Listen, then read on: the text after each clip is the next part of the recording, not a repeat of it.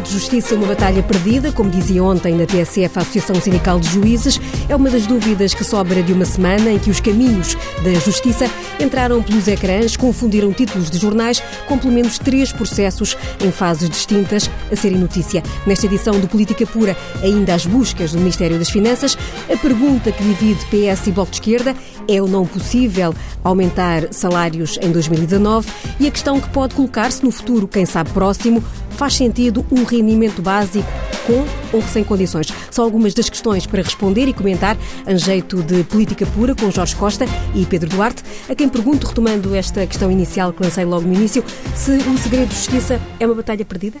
Boa noite, Judito. Boa noite ao Jorge e aos nossos ouvintes.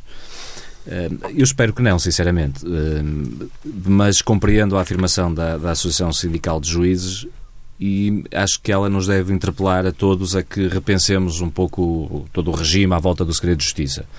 Isto porque, por uma razão essencial, nós não podemos achar que o mundo é igual àquilo que, que era há cinco, há cinco anos atrás ou há dez anos atrás, nomeadamente do ponto de vista comunicacional.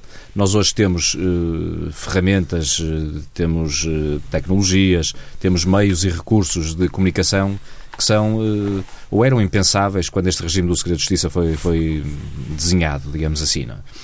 E, portanto, eu acho que aquilo que se passou em termos de, da própria comunicação social e a mediatização da justiça e aquilo que é hoje um conjunto de ferramentas que todos nós, cidadãos, temos ao nosso expor para a todo momento tirarmos uma fotografia, fazermos um filme uh, e rapidamente alastrarmos essa, essa peça, digamos assim, pelo, pelo, pelo globo de forma tão simples, no, à distância de um clique, como se costuma dizer, deve levar-nos a repensar esta, esta, o modelo de, de segredo de justiça que temos, precisamente para o proteger e para o preservar porque aquilo que temos nesta altura eu acho que é o pior dos mundos. É, temos um regime jurídico supostamente muito bem desenhado e muito rigoroso, mas que manifestamente é violado, infelizmente, como temos visto, de forma praticamente diária, é?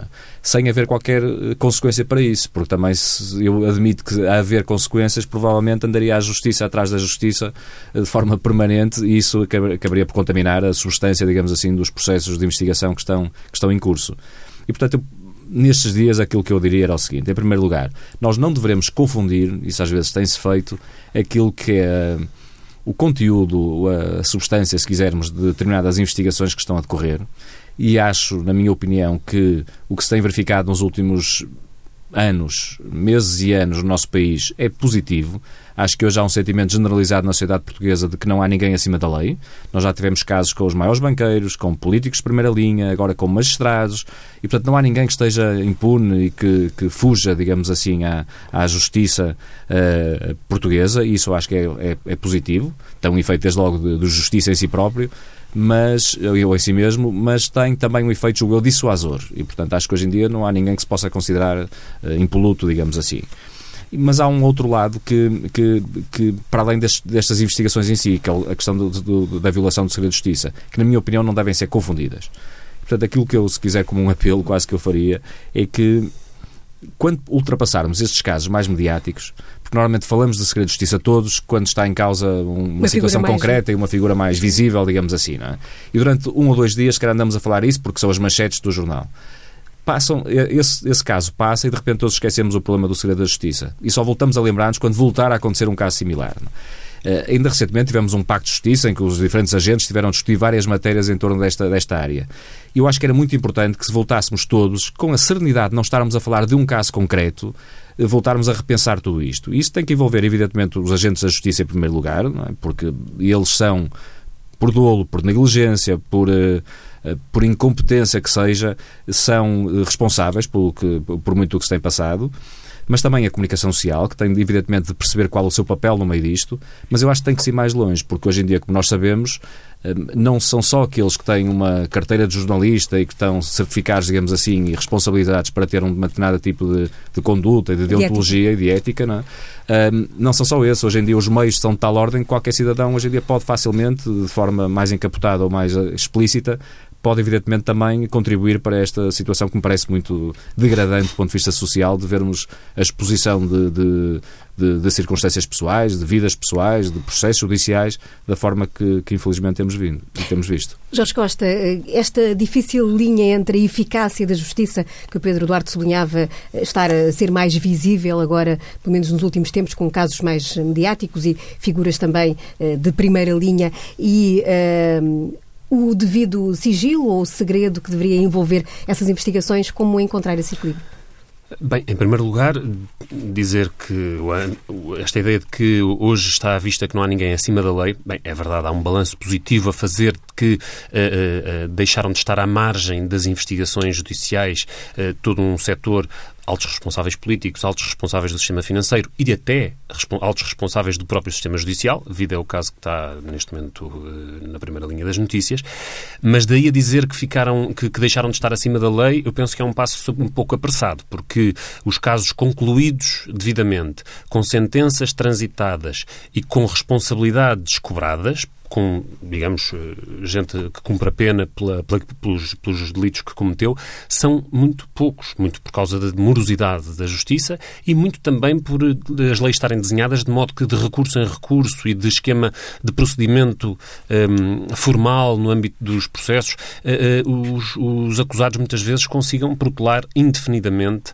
qualquer conclusão no processo. E, portanto, é preciso olhar para isso também e perceber que a justiça tem que não apenas envolver os nomes das pessoas pessoas importantes, porque ninguém pode estar acima da lei, mas também concluir os processos e, e chegar a, a, a, conclusões que permitam que a, a sociedade possa, como um todo, olhar para as responsabilidades que foram pedidas e para as responsabilidades que foram cobradas a quem uh, tiver, uh, não tiver estado à altura das suas responsabilidades uh, nos, nos, vários contextos. Claro que, a par disto, há o problema da falta de reserva. E essa falta de reserva é uma falta de justiça porque o direito uh, uh, é um direito das pessoas que estão sob investigação ou que estão sob uh, acusação num determinado processo, que esse processo, enquanto corre termos, decorra de maneira reservada. Quando isso não sucede, é uma violação do, do, do direito da pessoa e, portanto, é, é, um crime cometido dentro do próprio sistema judiciário e isso é o pior que a democracia pode oferecer em termos da, da garantia do direito à justiça. É verdade, tudo o que diz o Pedro Duarte. Hoje as condições para garantir esse segredo são diferentes do que eram no passado e são mais difíceis, e isso é uma exigência sobre o sistema. Não podemos desistir dos direitos das pessoas. Não podemos desistir. Ainda recentemente Portugal esteve eh, eh, ocorreu em Portugal a decisão de suspender eh, um programa de televisão porque se considerou que ele violava liberdades individuais essenciais das crianças. Eu fiquei orgulhoso desse, dessa decisão e orgulhoso de que, de que, Portugal pudesse ser esse exemplo em termos internacionais, porque sabemos que aquele programa é transmitido em vários países com violação dos direitos daquelas crianças.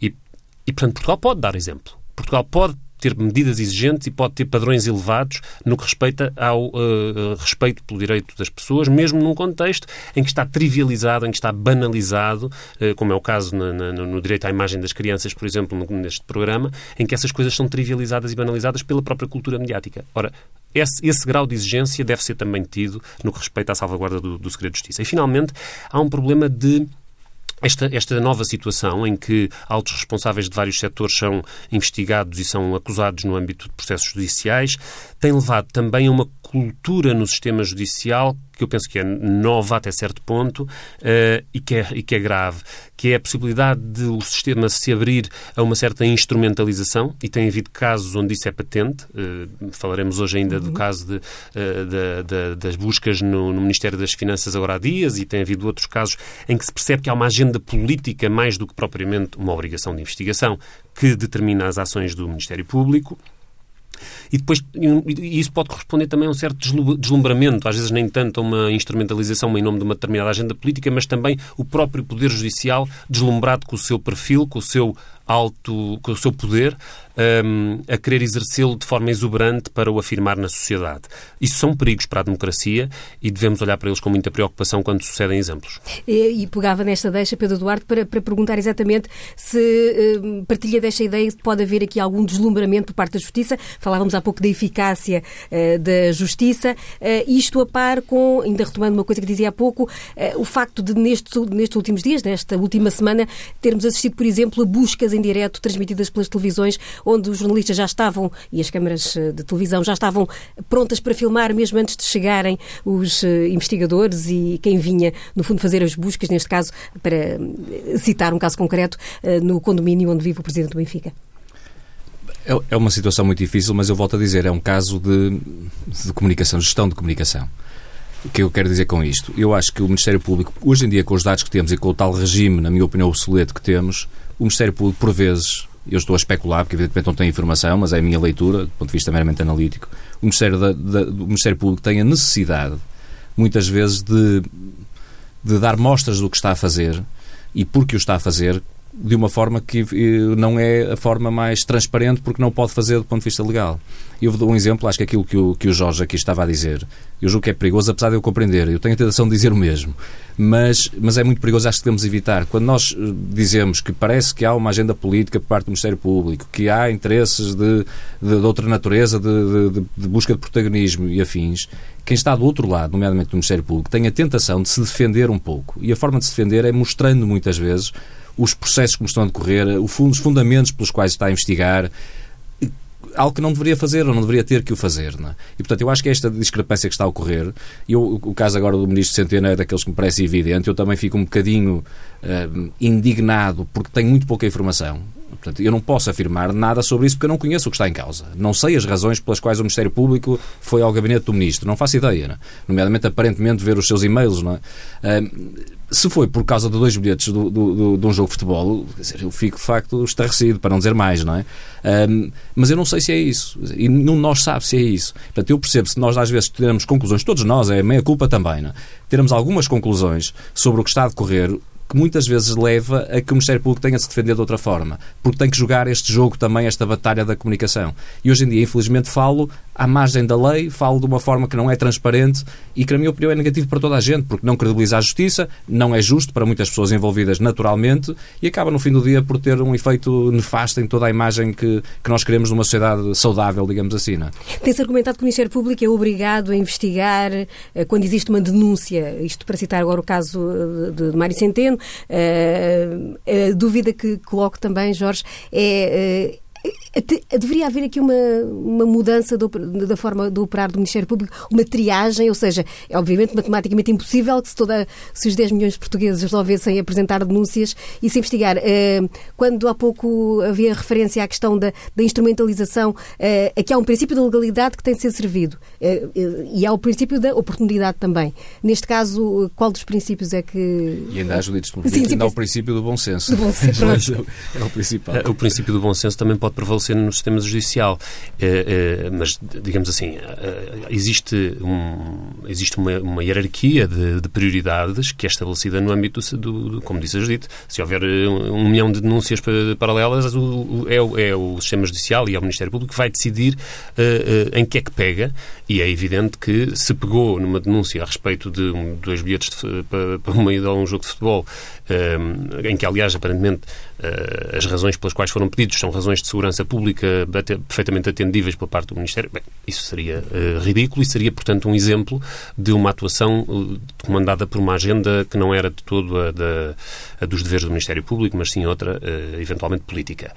O que eu estou a, o, que eu quero dizer com isto é que um, é preciso uh, uh, que, que, o sistema judicial não se ponha, uh, digamos, saiba gerir o seu poder e saiba gerir a sua a fase da, da, da, da fase histórica em que hoje estamos, em que de facto há uma capacidade de investigação e uma e uma e uma direção uma responsabilidade no âmbito dos serviços do serviço público de justiça, vamos chamar-lhe assim, que uh, que é nova e que tem abrangido setores que historicamente estiveram ausentes e essa, esse resultado do qual o país inteiro deve estar uh, orgulhoso, porque, porque de facto houve.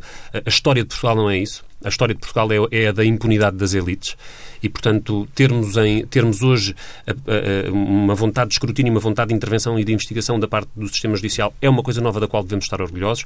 Uh, o sistema judicial deve uh, usar esse poder com a sobriedade e com a, uh, frieza, se a expressão é adequada, um, que garanta os direitos essenciais. E essa compatibilidade entre estar à altura de investigar os mais poderosos da sociedade e fazê-lo dando o exemplo da contenção do ponto de vista da comunicação, respeitando os direitos individuais e, e, e sendo escrupuloso na relação com os meios de comunicação social, é aquilo que é exigível e é aquilo que é constitucionalmente uh, obrigatório para, o, para os juízes e para o Ministério Público. Já voltamos à questão dos meios de comunicação social. Antes, uh, perguntava só ao Pedro Duarte como é que viu uh, a intenção, entretanto, segurada por parte uh, do, do Partido Popular Europeu de querer levar este assunto do uh, caso Centeno a debate no Parlamento, que depois acabou por ser travado dentro do próprio grupo do PPE completamente incompreensível, confesso. Eu gostava de poder justificar ou dar, ou de explicar minimamente algum fundamento que fosse, não consigo entender. Acho que há, há querer misturar. Há tempos para a justiça, há tempos para a política, há espaços para a justiça e há espaços para a política. Acho que aqui era, era, seria uma confusão absolutamente inadequada a todos os títulos, até porque, pelo que eu disse há pouco, acho que nós não temos informação nenhuma e é suposto não termos, e portanto, uh, uh, sobre o que realmente está em causa, e portanto, tudo o resto seria especulação e seria um aproveitamento político que não é próprio de partidos responsáveis, é próprio de outro tipo de partidos, mas isso são maus exemplos que eu acho que espero que o PPE não siga mais no futuro. Não? É? E regressando à questão tivemos da... Uma, tivemos, sim, sim. Um, tivemos aqui, em, em, aqui a nível doméstico uma espécie de versão PPE que, foi as, que foram as declarações de Assunção Cristas, que dizendo que não queria comentar, comentou uh, e disse que nada de bom pode vir daqui, que boas notícias não serão com certeza. Ou seja, há a tentação de prolongar uma novela com comentários sucessivos, a tentação de manter à tona das notícias um caso que não é caso nenhum e que a, a, a Presidente do CDS colabore nesse processo, tem que ser sinalizado, porque está ao nível deste, deste caso do PPE, que é outra, outra demarche política inexplicável da parte da direita. E por falar na tona das notícias, Jorge, uh, o, que comentário é que mereceu o tratamento uh, que este caso Centeno uh, teve nos últimos dias, desde o fim de semana? Este caso eu acho que é paradigmático de, de, um, de um, certo fenómeno de, de afirmação e crescimento de notícias de notícias falsas eh, que vão ocupando, eh, no, no, no, digamos, na atualidade noticiosa, um lugar eh, que não, poderia, que não poderiam ocupar se houvesse o cumprimento escrupuloso das regras da profissão do jornalismo e, e das responsabilidades dos vários órgãos de comunicação social. Eh, eu penso que quando uma. Eh, quando esta notícia aparece no Observador, que é um, um pequeno jornal de direita que funciona na internet, uhum. essa parte dali, portanto, é uma daquelas, um daqueles títulos que, bem, bem cheirosos que de vez em quando aparecem desse lado.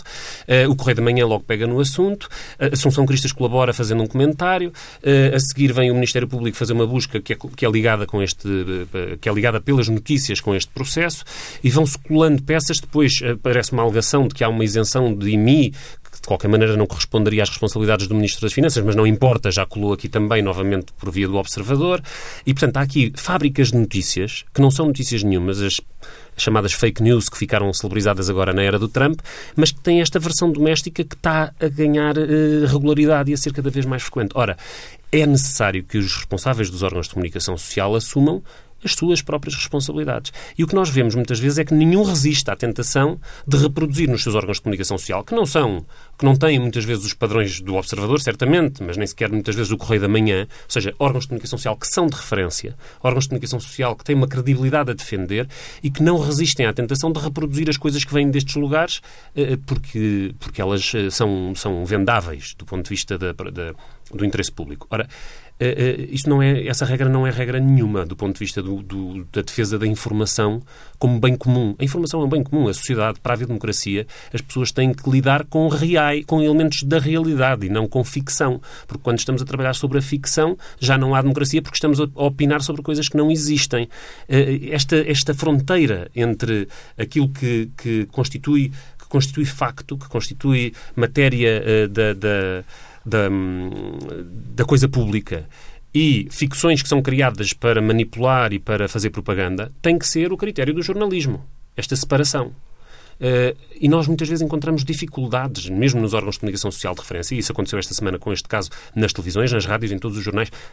Esta, esta notícia foi tratada como se fosse uma notícia.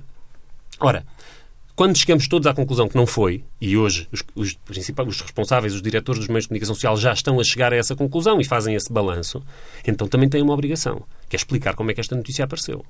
Porque se, se, se, se induziram em erro os seus leitores, se produziram e reproduziram uma, uh, uh, uh, alegados factos que afinal não eram factos nenhums, então devem uma explicação. Eu recordo um caso uh, de, de, há uns anos atrás que eu ajudei também a, a criticar. Eu, aliás, a minha formação é jornalística, eu amo essa profissão, uh, exerci há pouco tempo, porque, depois fiz outras escolhas, mas, mas acho que é das, das funções mais nobres da sociedade. E, eh, e então, há uns anos atrás, uh, uh, fiz um trabalho, participei num trabalho de crítica sobre um caso que era o do arrastão de Carcavelos. Se se recordam, era a notícia que tinha havido um mega assalto com centenas de participantes que tinham roubado uma data de gente na praia de Carcavelos. Depois veio-se a verificar que as coisas não tinham sido nada assim, tinha havido uma perturbação, uma desordem na, na, na praia, que algumas pessoas tinham aproveitado para furtar algumas alguns elementos, a gente que estava ali a banhos, uh, mas que não tinha havido arrastão nenhum e que aquilo era uma, uma ficção. Foi a própria polícia que acabou por o reconhecer depois de inicialmente ter lançado comunicados noutro sentido. Os meios de comunicação social tinham reproduzido criticamente aquela informação uh, e vieram a, a, a, Mas foi muito difícil que se autocriticassem, que dissessem, bem, de facto, nós tivemos aqui uma semana a falar de um arrastão que nunca existiu, como agora a própria polícia reconhece. Hoje nós estamos um bocadinho na mesma. Houve aqui uma notícia de dois bilhetes, de, de dois bilhetes para, para, para, o futebol que foi tratada como se fosse uma notícia, todos os meios de comunicação social embarcaram e estava na hora deles prestarem contas aos seus leitores, aos seus, uh, uh, à sua audiência, para dizer como é que isto sucedeu, de onde veio a notícia, quem a produziu, como chegou às redações, porque é que uh, o erro foi cometido e algum dia de escrutínio tem que acontecer, porque a comunicação social, para ser exigente, tem que também submeter-se à exigência. Pedro Duarte, partilha desta, desta crítica? Não. Eh, embora, quer dizer, não, não é na, na, totalidade, evidentemente, mas tem uma visão um bocadinho diferente. Porquê? Porque eu, se na primeira parte desta nossa conversa sobre a, a matéria do Conselho de Justiça, eu uh, subscrevo aquilo que disse o Jorge e até apelava que dentro do Bloco de Esquerda fosse feita essa pedagogia nomeadamente quando estiverem em causa personalidades políticas que não da sua área política ou, ou seu, seus parceiros de, de, de, coligações. Não tem exemplos para dar. Porque, oh, oh, Jorge, por amor de Deus, acho que a história diz-nos tanto sobre não tanta tem coisa. exemplos para dar. Bom, mas o, o, não vamos entrar por aí, mas acho que isso é, está, está, mais do que registado e todos é, é conhecido e notório a atitude e os juízes de valor permanente e processo de intenções que o Bloco de Esquerda permanentemente fez ao longo da sua história, sem ter dados concretos para, para, para o afirmar. Uh, sobre, em casa, não tem exemplos bem mais para ridículos, bem mais ridículos do que, do, do que este que estamos a, a falar. Pronto, mas isso é história, eu espero que isto seja uma, uma, uma página nova na vida do Bloco de Esquerda, e se assim for, acho que todos ganhamos, ganhamos com isso. Bom, mas relativamente à comunicação social é que eu tenho uma visão um bocadinho diferente. Porquê? Porque eu acho que uh, a liberdade de expressão e a liberdade de imprensa é o valor maior aqui em causa. Evidentemente que isso não justifica que haja notícias falsas, como é evidente. Mas eu não creio que neste caso tenha havido uma notícia falsa. Podemos dizer que foi empolado de uma maneira que não devia, podemos depois misturar, que é uma coisa diferente, que a Justiça ter ido atrás de uma notícia, não sei se foi ou não, e acho que nenhum de nós pode afirmar que foi a propósito uma notícia do, de um jornal de direita, como Jorge diz, que levou a que o Ministério Público fizesse um conjunto de, de aparentemente de buscas. Não sabemos, eu espero que não seja sinceramente, e quero, se calhar é, um, é otimismo da minha parte, um, mas espero que não tenha sido isso.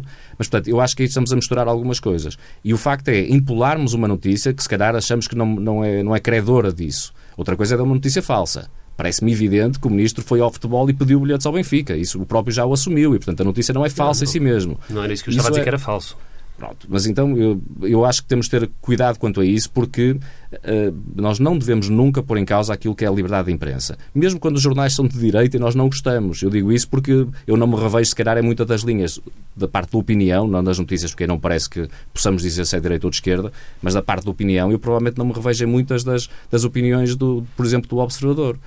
Mas ainda bem que há o observador, ainda bem que há correntes de opinião que podem escrever e pronunciar-se de maneira diferente daquilo que eu penso. Acho que é isso que, que, que faz forte a nossa democracia e, e e é um valor que eu acho que nós temos de ter sempre muito cuidado quando pomos em causa essa liberdade de, de, de, de expressão e liberdade de imprensa em geral. Não é? Isto, evidentemente, não, não, não quero com isto, uh, e aí concordo, não é? que sempre que há erros, evidentemente, deve-se assumir esses erros e a comunicação social, para ter credibilidade, deve fazê-lo, evidentemente. É? Mas é isso que era exatamente nesse ponto que eu estava a bater. Eu não estava a sugerir nenhuma espécie de censura, nem muito menos de punição, por nada do que foi publicado até agora. Se alguém se sentir atingido e quiser proceder, isso é uma opção individual de quem quem o quiser fazer. Não foi isso que eu sugeri. O que, eu que é o suger... culpa. O que eu sugeri é que a própria comunicação social tem que ser crítica do seu, da, sua condução, da sua condução e do seu papel. E quando uh, se fazem, a partir de factos errados, notícias falsas, por exemplo, a ideia de que houve uma benesse fiscal atribuída pelo Ministério das Finanças em sede de IMI a um, uma determinada pessoa. Essa notícia é falsa, não existe, é uma invenção. Essa invenção é colada a outros factos verdadeiros, que são ou foram pedidos dois bilhetes para ir ao futebol. Tudo isto faz uma amálgama composta de verdade e mentira, o que significa que é tóxica, eh, e a comunicação social, por encontrar uma ponta factual, que é esta, houve dois bilhetes pedidos para ir à bola, eh, serve, eh, esta amálgama é servida ao público como se fosse informação. Ora, destrinçar o que é uma, o que são amálgamas tóxicas e propagandísticas, produzidas por meios de comunicação social interessados nisso. Destrinçar isso de informação credível é o papel dos meios de comunicação social de referência. E eu julgo que isso deve ser exigido. Isso e eles, e eles devem ser capazes, deve ser, e eles devem ser capazes isso de ser críticos sobre quando falham nisso. Quando um meio de comunicação social de, de qualidade reproduz matéria tóxica produzida por comunicação social tabloide ou uh, alinhada politicamente à direita, como é o caso do Observador, então os outros meios de comunicação social têm que ser capazes de, se distanciar e dizer, calma, não vamos reproduzir esta amálgama, calma, se o fizemos, como é que o fizemos? Porquê é que o fizemos? Quem decidiu fazê-lo? E explicar aos leitores como é que isso aconteceu. Não estou a falar, eu, eu não estou a falar de censurar ninguém. mas não concordo com essa distinção de órgãos de referência e outros que não são de referência, porque todos têm que ter esses mesmos critérios, na minha opinião, e, nomeadamente, estarmos a qualificar, como o Jorge está a tentar fazer, alguns órgãos de uma determinada maneira e outros de outra, parece-me que aí isso já carece de sustentação científica, eu diria. E vamos avançando rapidamente, porque o tempo também não espera por nós, e passamos ao segundo ponto da nossa agenda, que eh, também eh, nasceu este eh, fim de semana, numa entrevista à TSF, o porta-voz do Partido Socialista, João Galamba, eh, veio considerar difícil a possibilidade de existirem aumentos salariais em 2019, lembrou o que já foi feito, o caminho já percorrido, e defendeu o que é melhor eh, dar pequenos passos eh, para não colocar em causa eh, as metas que têm que ser respeitadas. Um dia a seguir, Catarina Martins, líder do Bloco de Esquerda, veio lembrar que os salários estão estagnados, considerando que não é uma questão de opinião se os salários devem ou não ser aumentados. Jorge Costa, temos aqui já uma antecâmara do debate orçamental para, 2000 e, para o Orçamento de 2019. Sim, eu acho que nós devemos olhar para o fundo da questão mais do que sobre o, o ping-pong das palavras, que, que, que, também é interessante. Mas uh, o, que, o que a Catarina Martins refere é que existe uma estagnação do salário, ou seja, do conjunto dos salários, uh, tendo em conta o efeito da inflação e o efeito, e, digamos, a, a forma como uma parte deles cresceu, o salário mínimo, de forma muito importante, 5% ao ano de, ao longo da legislatura, alguns salários mais elevados também cresceram, nomeadamente aqueles que foram abrangidos por, pelo fim da sobretaxa ou, no caso da função pública, por, pela reposição dos níveis salariais que a, que a Troika tinha cortado.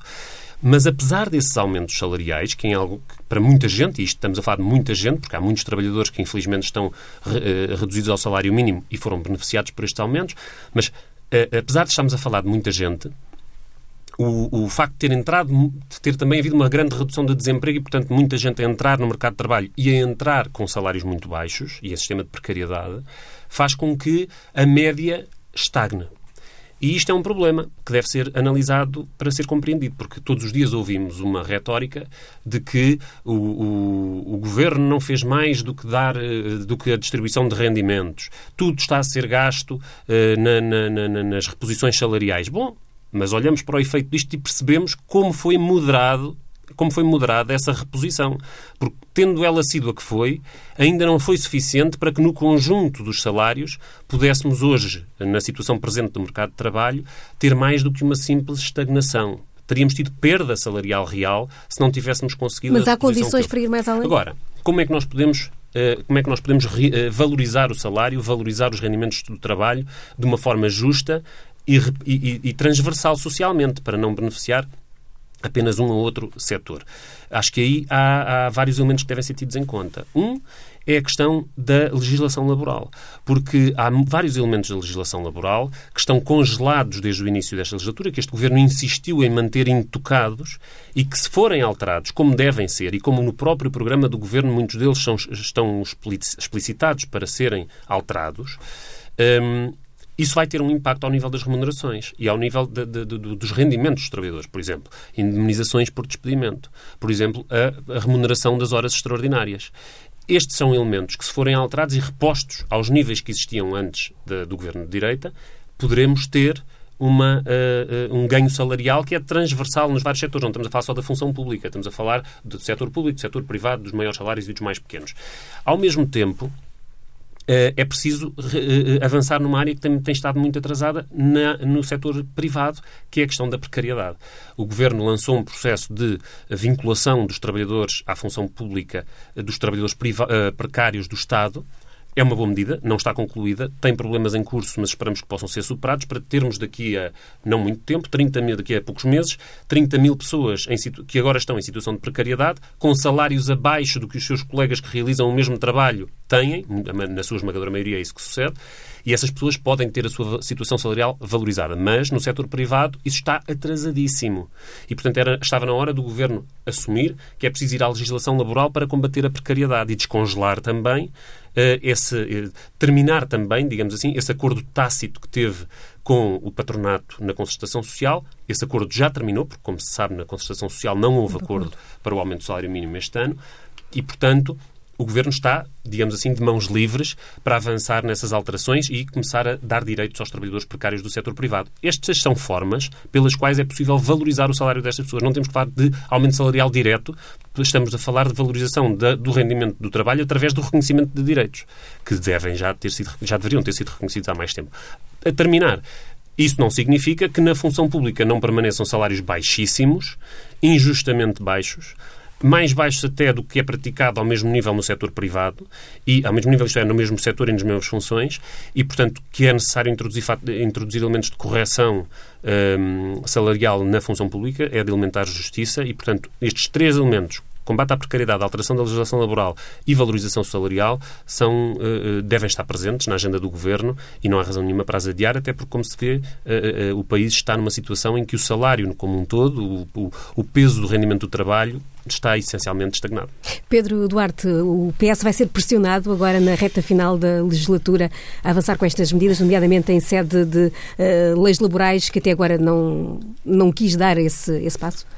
Eu, eu destacaria, uh, faria, seguiria, seguiria, desculpem, a, a metodologia do, do Jorge e, portanto, distinguiria. Eu acho que há uma parte que é esta, eu vou chamar-lhe esta encenação mais política ou partidária, este ping-pong de palavras, mas que, de facto, na minha opinião, é uma, é uma encenação que já vimos no passado e vamos provavelmente ver até a, até a campanha eleitoral de forma, agora, se calhar, mais intensa.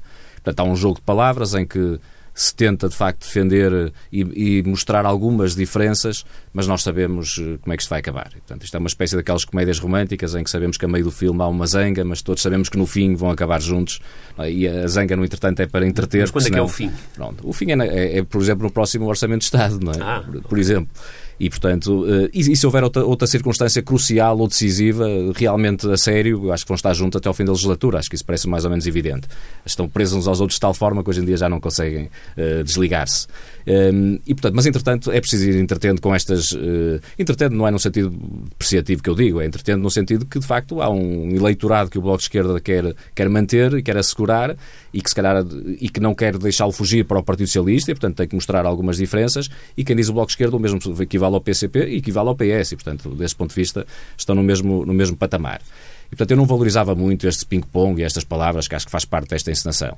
Agora, a questão de fundo, de facto, é que, que me parece mais, mais preocupante e importante, porque é, é de facto uma tendência, esta estagnação salarial, que me parece que tem razões profundas e, portanto, não é uma. Será, seria fácil, se calhar, apontar o dedo ao governo e a, a uma outra medida desta, desta da, da, atual geringonça, como, como se costuma chamar, mas o problema é mais estrutural, é mais profundo e que tende a agravar-se se não, se não houver, de facto, medidas alternativas. Um, e, portanto, eu concordo com o diagnóstico, não vou repetir, mas eu concordo com muito do que foi dito pelo, pelo Jorge. Não concordo depois na, na solução, digamos assim, na, na, terapia que foi encontrada.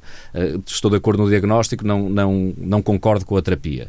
Uh, porque acho que isso também não se resolve com o retrocesso, nomeadamente na, nas leis laborais e é não percebermos que os bons números que temos hoje de desempenho da economia portuguesa, mas particularmente no, no emprego, tem muito a ver com medidas que foram tomadas uh, há uns anos atrás, nomeadamente do momento da, da, crise, em que de facto se conseguiu dar alguns sinais, para, para, nomeadamente para os investidores, que, que permitiram, investidores, empresários, empregadores, digamos assim, que permitiram ter, não foi a única causa, manifestamente, nem foi uma fórmula mágica, não, não, não estou iludido com isso, mas ajudou, foi um elemento positivo, digamos assim, para termos hoje os números de desemprego muito mais favoráveis que temos.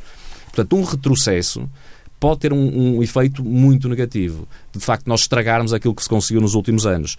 Eh, e, portanto, eu aí espero com sinceridade que o Partido Socialista tenha o, o bom senso de não estragar aquilo que foi feito, porque o, o, os números do desemprego e a evolução da taxa de desemprego tem sido muito favorável, é assente ainda em arames muito finos.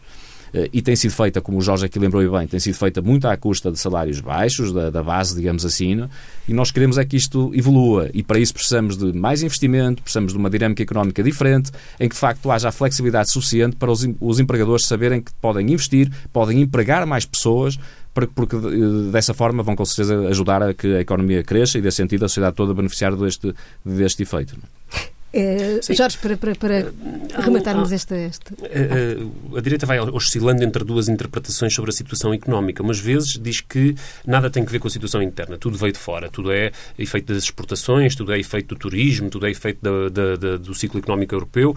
Outras vezes é tudo mérito interno, é tudo porque houve uma legislação laboral que facilitou o despedimento, que, que baixou indenizações, que tirou feriados e tudo isso foi ótimo para criar emprego. Bom, tem que se decidir sobre a interpretação da, da, da, da, da crise. Eu, eu, não faço isso, mas as coisas não, podem estar interligadas. Portanto, não. esse raciocínio, uma coisa pode ter a ver com a outra. Por exemplo, se falarmos em termos de investimento estrangeiro... Exatamente, não, mas é preciso olhar para isso. Isso está estudado. Está, está estudado qual é, quais é que são os elementos explicativos, os principais elementos explicativos do crescimento económico. E... Uh, mais de metade na explicação, no INE são, são 70% da, da, da explicação. No, no, agora, no, no, nos relatórios do Governo mais recentes, uh, uh, cerca de metade da, explicação, da composição do, do, crescimento económico resulta do aumento da procura interna, ou seja, da reposição de rendimentos. O salário oh, oh, cria emprego. Isso, o salário é ajuda a economia. Não é uma ilusão, porquê, um Porquê que Espanha aqui ao lado está a crescer muito mais do que nós? Porque é que em 28 países da União Europeia, 26 estão a crescer mais do que nós e não houve esta reposição Porque de rendimentos? Devastação económica que o governo PSD-CDS introduziu mas, mas eu não sou contra a reposição de rendimentos. Acho que foi justo, foi feito, tudo certo. O, o ritmo, como, como eu defendi várias vezes, não, não deveria ser este, mas isso nunca ninguém esteve contra. Agora, dizer que os dados de crescimento económico têm a ver com isso é, é vivermos numa bolha que, que, que, de facto nos vai trazer problemas um dia. Isto é estatística, não isto não, não é ideologia, deve... isto é estatística. Os relatórios do INE apontam para isso. Na composição, na composição do, do crescimento económico há elementos que são que só podem ser explicados pela conjuntura externa e que, e que têm que ver essencialmente com as exportações e com a procura externa, há elementos que são explicados pela reposição dos rendimentos e, em particular, pelo aumento do salário mínimo, e que é a procura, a, a confiança, e é isso que deu lugar a uma situação de crescimento económico que induz a melhoria no, no, no, emprego. O que é que isto significa? Que o salário é bom para o emprego. O aumento de salários puxou pela economia, não prejudicou a economia. E, e, e, essa não é a grande dificuldade das empresas. Nem essa, nem tampouco sequer a legislação laboral tal como existia. A grande dificuldade das empresas está a outros níveis, a níveis seja do, do, do, da restrição da procura, que foi o que aconteceu em Portugal de maneira dramática durante os anos da, da austeridade da, da, da Troika, e, um, e outros custos, custos de contexto, custos, custos energéticos, etc, etc. E, portanto, uh, uh, reconhecer isto é, uh, é, é ver que recuperação de salários e direitos é bom para a economia, é bom para o emprego. Temos pouco mais de um minuto, infelizmente, porque o tema será seguramente eh, alvo de, de mais eh, debate nesta política pura, para uh, fazer referência a uma, um tema que está a começar a, a surgir uh, nos debates e que vai estar também em debate por, pela mão do Pedro Duarte no próximo Congresso do PSD, uh, entre 16 e 18 de fevereiro, aqui em Lisboa. Pedro Duarte assina com Carlos Moedas uma moção em que, entre outras coisas, propõe uma, a criação de um rendimento rendimento básico. É, é, é uma ideia, além de isto tapar, obviamente, com, uma flexibilização uh, fiscal, com, aliás, uh, com uma, uma série de, de, outras medidas, flexibilização no mercado laboral, como dizia há pouco, e também com novas regras fiscais. Uh, apelando à sua, capacidade de síntese, porquê que avança nesta altura com esta proposta? É, importa dizer o seguinte, nós não, não propomos a, a, criação de um rendimento básico universal, nós propomos que se abra a discussão sobre o assunto, que é bastante diferente, até porque nós temos noção que, do ponto de vista da, da execuibilidade, digamos assim, do mesmo, nomeadamente no curto prazo, ela é para não dizer impossível, é muitíssimo difícil, não é? Mas, na minha opinião, julgo que é mesmo Queria inviável. começando a falar. E, eu julgo que sim, deve ser discutido, até para enfrentar aquele problema que o Jorge há pouco dizia. Nós temos uma, uma eh, depreciação, uma desvalorização do fator trabalho de forma muito intensa a ocorrer nas sociedades mais avançadas, incluindo Portugal, nos últimos anos e prevemos que, nomeadamente, os efeitos da globalização e da evolução tecnológica vão levar a que, de facto, isto, se, se nada for feito em contrário, isto se aumenta, esta tendência, digamos assim, de desvalorizar o fator trabalho, nomeadamente os salários e a remuneração uh, do, do trabalho.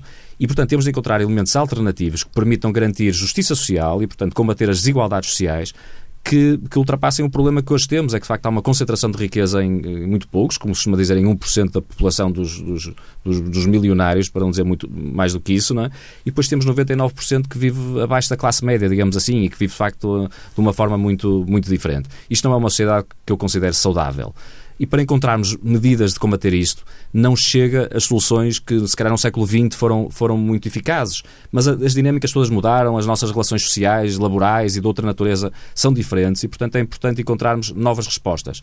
O rendimento básico universal acho que é uma ideia muito interessante do ponto de vista teórico, de difícil execuibilidade, repito, mas eu acho que estudá-la não perdemos nada com isso.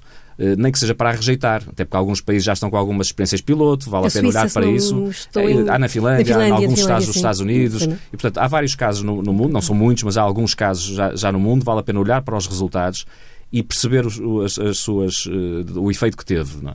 Até porque pode haver soluções mitigadas, digamos assim, porque tem, há logo um problema de financiamento óbvio, não é? A primeira, a primeira, portanto, é possível que não seja possível nunca implementar na plenitude, nomeadamente para um país altamente endividado como o nosso. Mas há soluções intermédias, eventualmente, para, tal, para, para atingir este objetivo final que se pretende, que é, de facto, assegurar um combate efetivo às desigualdades sociais que estão num nível que são prejudiciais a todos os níveis. Do ponto de vista humano, eu diria, não é? nenhum de nós gosta de, de ver uma sociedade desigual uh, dessa forma, mas até do ponto de vista económico. As teses dizem que isto acaba por ter um efeito negativo também no próprio crescimento e, portanto, isto tem um, é, é, é de uma forma mais holística a desigualdade social é, de facto um, um vírus que nós temos de combater na nossa sociedade. Jorge Costa, uh, devíamos trocar umas ideias sobre o assunto, para citar Marco Carvalho. Estou, estou interessado em fazê-lo com o Pedro Duarte aqui na, na, próxima oportunidade que tivermos, mas eu não gostava, não gostava de dizer só o seguinte. Uh, ainda ontem saiu uma entrevista com o Paulo Pedroso, que foi Ministro da Segurança Social, em que esta questão lhe era colocada e ele respondia muito claramente com, com o mesmo interesse académico sobre o debate geral,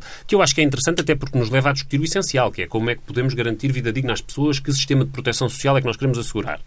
E a resposta do, do Paulo Pedroso sobre esta matéria é muito clara, que é, eh, é incompatível assegurar ao mesmo tempo um rendimento de, digno, não estamos a falar de uma esmola, nem de, um rendimento digno, que permita uma vida digna a quem não trabalha. Eh, um rendimento digno a toda a população, independentemente dela precisar ou não precisar, porque este rendimento é atribuído de forma uh, universal. ao filho do mais pobre e ao filho do mais rico, um, e ao, e ao lado disso, ao mesmo tempo que fazemos isto, continuar a fornecer saúde pública, escola pública e serviços públicos. Não dá para fazer as duas coisas. E, portanto, há que escolher. Uh, e, e, é desse ponto de vista que este debate surge. E é por isso que alguns setores da direita se interessam por este debate, porque ele permite uh, abrir a caixa do, de, de, saber se seria possível passar a esse sonho histórico uh, de, de, desse, dos, enfim, da, da, burguesia da Europa e dos nossos, das nossas sociedades também, dos, do, da elite económica, que é privatizar essas prestações essenciais, segurança social, saúde educação. Uh, uh, o rendimento básico de inserção é óbvio que neste momento é apenas a, a chave que abre a porta desse debate, mas, um, mas teria essa consequência sine qua non, não é? que é há que optar entre serviços públicos de qualidade ou um rendimento que depois permita às pessoas, com o cheque, ir comprar Uh, o fornecimento privado. Nós não temos tempo, infelizmente, para aprofundar isto, mas eu queria dizer que no que me diz respeito, isso é um delírio do Jorge Costa. Portanto, não, não, não é, estava a criticar a medida já, não estava a Pedro. Pronto, e eu acho que não, não é. Acho que há, há, pode haver compatibilidade e por isso é que eu digo que estas experiências estão, estão a decorrer, são interessantes para podermos avaliar aí com uma base mais científica, na medida do possível, é? mas pelo menos com uma experiência concreta empírica de, de vermos o resultado que daí vem. Mas o objetivo não é evidentemente esse. Não é? Não, evidentemente, os serviços públicos têm de ser prestados de maneira diferente. É, é que não é uma mas... medida que possa ser complementar, era isso que eu estava a querer sublinhar. Não é mas há soluções mitigadas. Eu acho que, evidentemente, um serviço, se calhar, de saúde gratuito, universal, em simultâneo, não é viável mas nós podemos ter um serviço em que quem mais tem dinheiro pague e quem não tem condições não pague. Isso é uma, algo que é viável numa circunstância desta. E, portanto, soluções mitigadas acho que é possível, principalmente, e é por isso que eu digo isto, nós temos de ter este debate, quer queiramos, quer não, porque o Estado Social, tal como o desenhamos e que funcionou muito bem durante muitos anos, infelizmente hoje em dia não é sustentável do ponto de vista do seu financiamento.